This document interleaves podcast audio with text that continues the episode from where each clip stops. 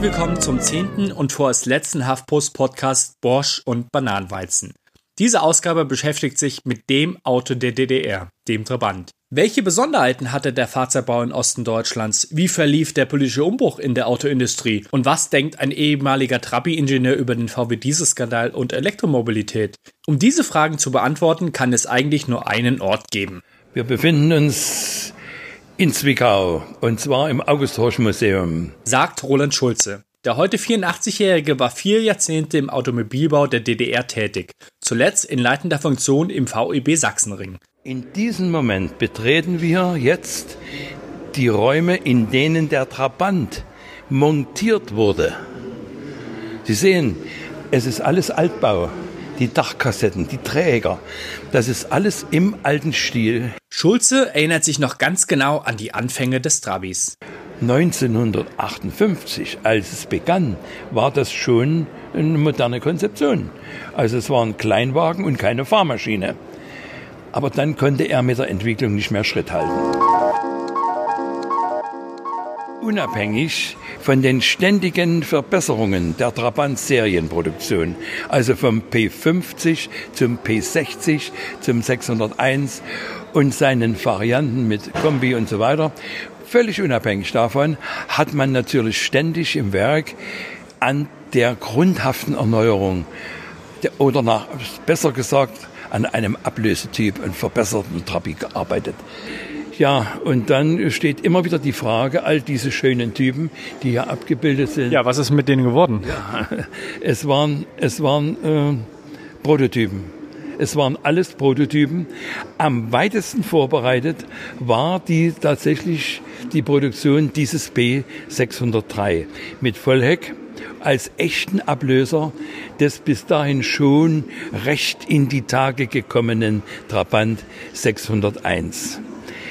Sie wurden nicht gebaut. Das ist damit, das ist geworden. Warum sind sie nicht gebaut worden in Serie? Ja, es gibt eine Menge Darstellungen und die üblichste ist wohl, dass also doch dann der Günter Mittag irgendwann gesagt hat, also das wird nicht gebaut und der Fahrzeugbau, das geht nicht vorwärts und so weiter und so fort.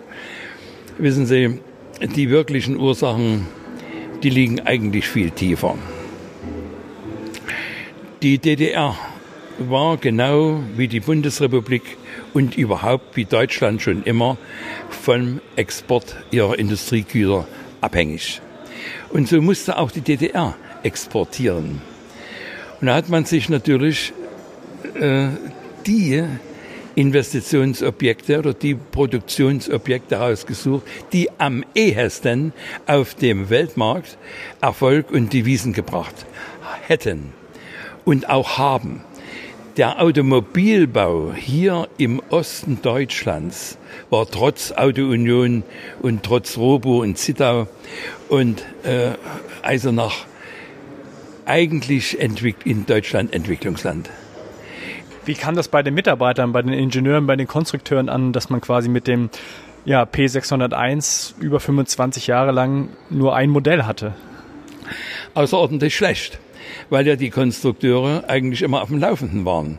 Hat sich auch erwiesen, dass dann zur Wendezeit, die hatten überhaupt kein Wissensdefizit. Die waren also sofort alle, äh, nicht nur die Konstrukteure, auch die Technologen, äh, Betriebsorganisatoren und so weiter, sofort einsetzbar bei VW oder in anderen Betrieben. Also es gab hier kein intellektuelles Defizit im Automobilbau, aber natürlich ein materielles Defizit. Und äh, immer dann, wenn es entschieden wurde, die Fahrzeugentwicklung an dem und jenen Typ einzustellen und die Kräfte auf die Intensivierung der Trabantproduktion zu lenken, waren die Leute hier enttäuscht. Nicht allein die Konstrukteure. Aber die Verantwortlichen waren sich dessen sehr wohl bewusst, dass also mit, diesen, äh, mit dieser Blockade der Weiterentwicklung äh, der Fahrzeugbau der DDR immer mehr ins Hintertreffen kam. Nicht? Wie, wie, wie lief dann die, die, die politische Wende ab? War, war das für, für, für die Sachsenring, für, für das Werk, für die Mitarbeiter vielleicht anders als woanders wo eine Erfolgsgeschichte oder sehen Sie das anders? Äh, naja, also mit Erfolgsgeschichte, äh, das, das möchte man nicht so sagen. Aber bedenken Sie bitte Folgendes.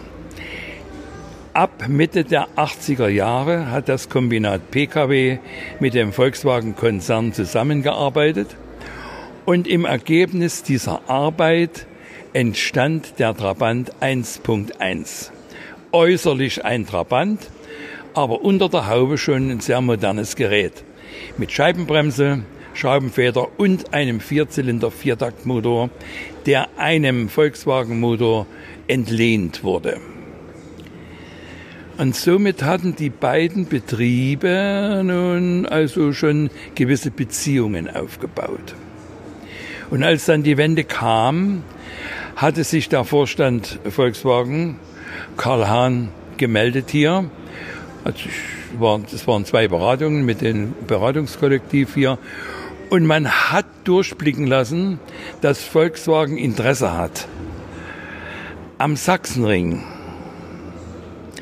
Aber natürlich wohl nicht an der ganzen Fabrik. Denn in den Jahren der Entwicklung des P600, des P1.1, also des Vierzylinder Viertaktmotors, entstand acht Kilometer vor den Toren der Stadt ein Werk für 50.000 Trabant zur Lackierung und Montage. Und das wusste man bei Volkswagen. Und man wusste auch, dass neben dem Werk eine riesige Freifläche war. Und man wusste auch, dass es dort einen Gleisanschluss gab, dass es Versorgung gab und jede Menge Leute und Intelligenz auch. Und somit hatten also viele, viele Zwickauer schon die Hoffnung, Volkswagen würde kommen und es gibt hier attraktive Ablösungen. Und in der Tat, es sind ja mehr als 20 Betriebe aus dem Sachsenring hervorgegangen. Der größte natürlich mit heute, ich weiß gar nicht, wie viele die Leute haben, 8000 oder noch mehr, äh, Volkswagen, ein Entwicklungsbetrieb mit 700 äh, ingenieurtechnisches Personal, 700 Mann ingenieurtechnisches Personal, ein Presswerk, eine Sitzefertigung und viele andere, auch Werkzeugmaschinenbetriebe. Also insgesamt mehr als 20 Nachfolger. Und da denke ich schon, dass die Zwickauer Arbeiter vielleicht doch mehr Hoffnung als Trübsal hatten vergleichbar mit, mit anderen Regionen. Also meine Großeltern kommen beispielsweise ähm, aus Wolfen, da gab es das große Chemiewerk ähm, Orwo Wolfen. Ja. Ist jetzt nichts mehr vorhanden. Wenn ich jetzt hier nach Zwickau gucke, da gibt's ja gibt's ja noch relativ viel. Also ist, ist ja. Zwickau mit einem blauen Auge davongekommen? Ja, auf jeden Fall. Natürlich ist jetzt Zwickau auf den Automobilbau geprägt. Und früher gab es ja Maschinenfabrik und äh, RAW, also Reichsbahn-Ausbesserungswerk und einige andere, auch chemische Industrie. Jetzt ist das natürlich sehr, sehr automobillastig und damit äh, schon etwas mehr, sagen wir mal, krisenanfällig. Ne? Also die Region ist Automobilregion. Und ich denke schon, heute sind in dem, in dem unmittelbaren Automobilproduktion mehr Menschen beschäftigt als zu allen Zeiten vorher.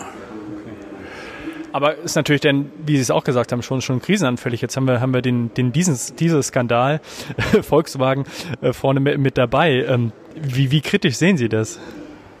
Also meine persönliche Auffassung ist, dass der elektromotorische Antrieb auf der Basis von Akkumulatoren eine Zwischenlösung ist. Ja. Wenn aber nun einmal zum Elektroautomobil übergegangen ist, wird es dann vielleicht doch leichter fallen, von der Batterie auf den Wasserstoff umzuschalten. Ähm, ich denke, es wird äh, die Elektromobilität ist in Deutschland zu langsam, eindeutig. Norwegen und andere sind uns bei Weitem überlegen. Das ist traurig, das ist sehr schlecht. Und ich gebe die Hauptschuld 80 Prozent der Politik, die also nicht scharf genug durchgreift hier und viel zu sehr am Öl hängt.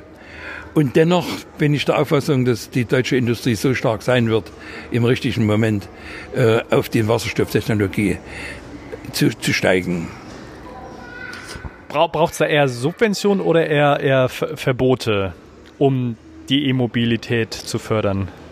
Beides. Beides.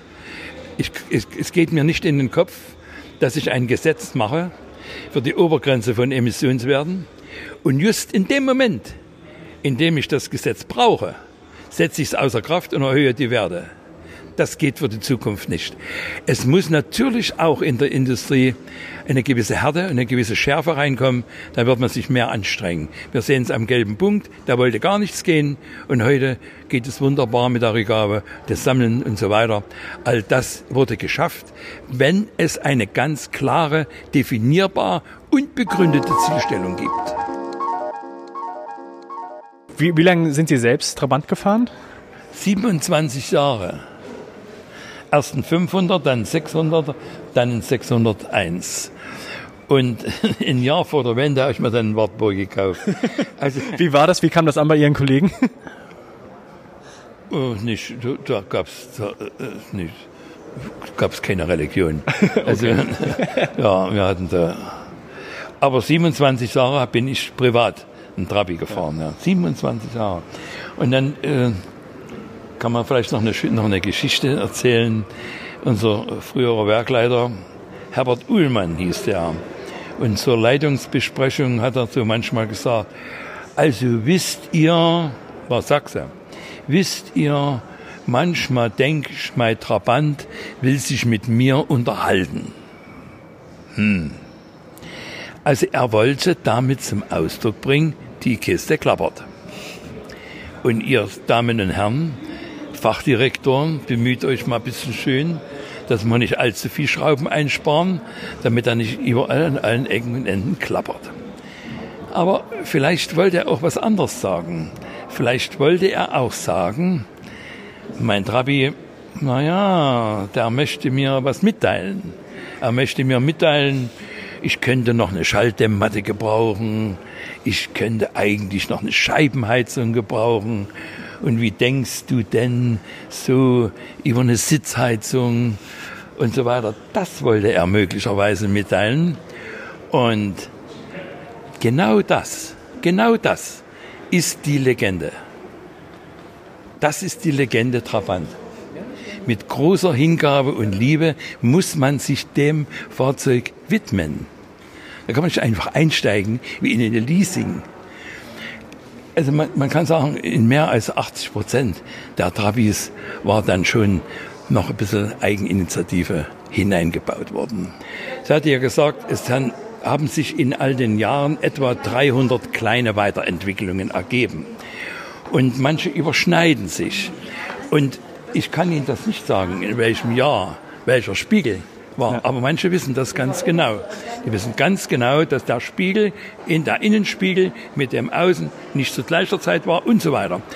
Und da wird großer Wert jetzt auf Originalität gegeben. Nun, es ist im weitesten Sinne eine Spielerei. Aber die Trabant-Legende, die lebt nun mal. Und man kann sagen, nach mehr als 30 Jahren sieht man ihn noch immer fahren. Manche schöne Typen sind vergessen abgeschrieben, das Produkt aus Meisterhand. Laufe, fahre, weiter mein Trabant.